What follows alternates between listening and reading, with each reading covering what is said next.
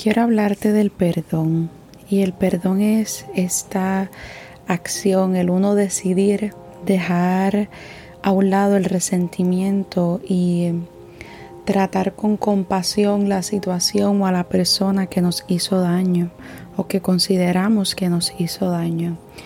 El perdón es decidir superar el dolor, dejar ir el resentimiento, el enojo, la vergüenza, otras emociones incluso que podemos estar sintiendo hacia esa eh, injusticia.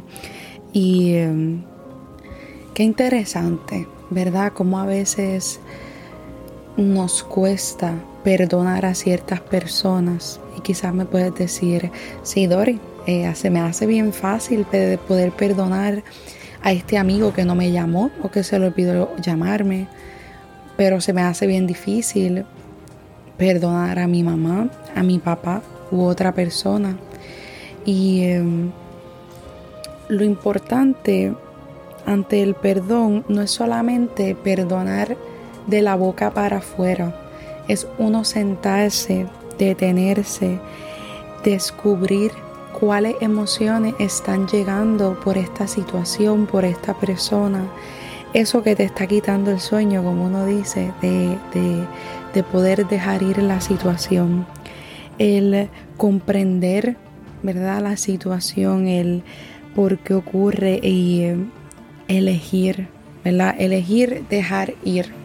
El perdonar es un proceso que conlleva trabajo, ¿verdad? el, como le iba mencionando, descubrir, decidir, trabajar la situación.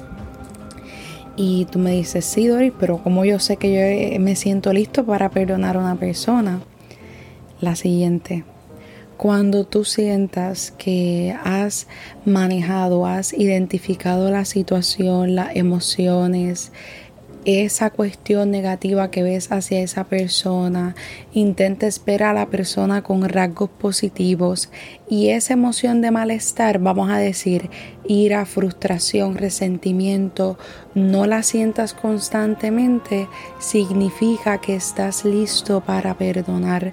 Y perdonar no es la reconciliación, ¿verdad? El que uno se reconcilie con alguien. El perdonar no es olvidar la injusticia que pasó.